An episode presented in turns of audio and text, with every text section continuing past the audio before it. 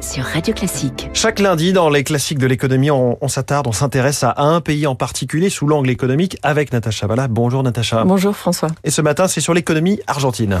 L'Argentine, l'anti-élève modèle, ce qui est intéressant à regarder, puisqu'au début du XXe siècle, l'Argentine, c'était la cinquième économie mondiale. Quand on voit l'ordre le, le, des, des, des pays aujourd'hui, c'est vraiment très très frappant. En 1950, le PIB par habitant de l'Argentine, c'était deux fois celui de l'Espagne et trois fois celui mmh. du Japon. Et il n'y a pas si longtemps que ça oui. en réalité. Alors aujourd'hui, je n'ai pas besoin de donner les chiffres. L'Allemagne, c'est par habitant, c'est quatre fois l'Argentine. Le Chili est supérieur d'entière. Bref, voilà. Il y a eu une, une dégringolade au niveau de la performance macroéconomique de l'Argentine. Si vous regardez les données de la Banque mondiale, entre 1950 et 2016, mais il y en a eu une ou deux en plus depuis, il y a eu 14 récessions en Argentine. Ah oui. Donc difficile quand même d'être un citoyen et de pouvoir se construire une trajectoire mmh. socio-économique un peu constructive. Donc il y a eu des conséquences à ça. L'Argentine a fait défaut neuf fois entre de, sur cette période au total trois fois au 21e siècle. Elle continue à le faire. La monnaie argentine, le, le peso, s'est déprécié de, de, quasiment toute sa valeur, 99% par rapport au dollar euh, depuis inflation. 2007. L'inflation à trois chiffres, euh, voilà. Donc très très compliqué. Euh, au niveau des réserves de change, parce que vous savez que pour les pays qui sont un petit peu exposés comme ça internationalement, qui ont de la dette vis-à-vis -vis de l'étranger, c'est important que la banque centrale ait des réserves pour pouvoir euh, ajuster un peu le taux de change. bah, il y en a très peu. Euh, un programme du FMI assez récent d'ailleurs où, où l'Argentine doit plusieurs dizaines de milliards de, de dollars au FMI. Donc voilà, difficile. Mmh. Et donc en termes de perspective de, de, de, comment dire qualité de vie et de pauvreté, euh, c'est dramatique. 40% des Argentins vivent en dessous du taux de pauvreté. Alors qu'est-ce qui a mal tourné depuis euh, tant d'années pour l'Argentine? C'est des crises qui s'auto-entretiennent en fait. C'est devenu l'archétype de ce qu'il ne faut pas faire et qu'on voit parfois dans les économies émergentes qui pourraient avoir de la chance mais qui ne l'exploitent pas. Il y a eu une crise d'échange, crise de la dette souveraine et crise de confiance. Et tout cela s'alimente.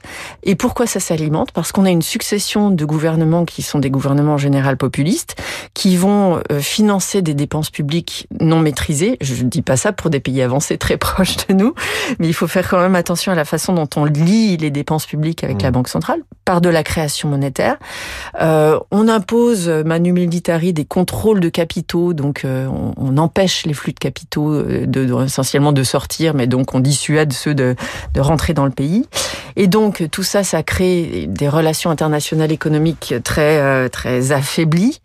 On trouve plus de dollars pour financer le, le, pays, donc on dévalue et donc défaut sur la dette extérieure et ça crée un cycle que l'Argentine représente vraiment. On voit que la monnaie a un rôle central. Euh, que dites-vous de la proposition du nouveau président Javier Milei de dollariser son économie, de, de tout baser sur le dollar? Alors c'est une idée judicieuse qui a fait ses preuves dans le passé. On sait que Milei, c'est un économiste quand même très bien formé, donc il a étudié un petit peu l'histoire économique. Euh, L'idée de la dollarisation, c'est de ne plus utiliser la monnaie domestique, donc le peso, d'utiliser le dollar pour justement juguler l'affût des capitaux. Ça donne une garantie sur la valeur de cette monnaie mmh. qui a perdu 99% de sa valeur, comme je le mentionnais tout à l'heure. Ça a marché dans d'autres pays, la, la, la dollarisation, Panama, l'Équateur, le Salvador. Le problème, c'est que on peut pas, si on n'a pas assez de réserves, si la Banque centrale n'a pas assez de réserves, on peut pas maintenir cette substitution.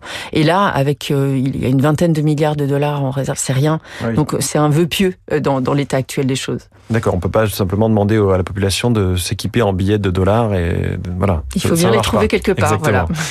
Et finalement, on en revient à la politique, puisque ce qui a beaucoup euh, euh, desservi l'Argentine, c'est cette instabilité politique. Oui, cette instabilité, ce manque d'indépendance des autorités économiques, notamment du, des banquiers centraux, qui ont été congédiés par dizaines par les pouvoirs euh, entrants. Alors, les politiques qui sont les plus délétères, ce sont ce que je disais tout à l'heure, les politiques budgétaires expansionnistes euh, qu'on financé en dépit du bon sens, euh, c'est des dépenses qui ont souvent été assez inefficaces, qui sont pas ciblées sur la croissance future. Il y a des inefficacités administratives, ça donne pas envie d'aller y investir. Et puis justement cette soumission de la banque centrale au, au diktat de la dépense publique. Et ça, ensuite, quand on ajoute à ça des politiques commerciales complètement erratiques avec des, des droits, de, des, des mesures de contrôle des capitaux, ça donne vraiment pas envie d'aller investir son argent dans, dans le pays. Et donc difficulté à trouver une stabilité, un modèle de croissance pérenne. Les cercles vicieux au sein de l'Argentine c'était les classiques de l'économie ce matin. Avec vous, Natacha Valla. Merci.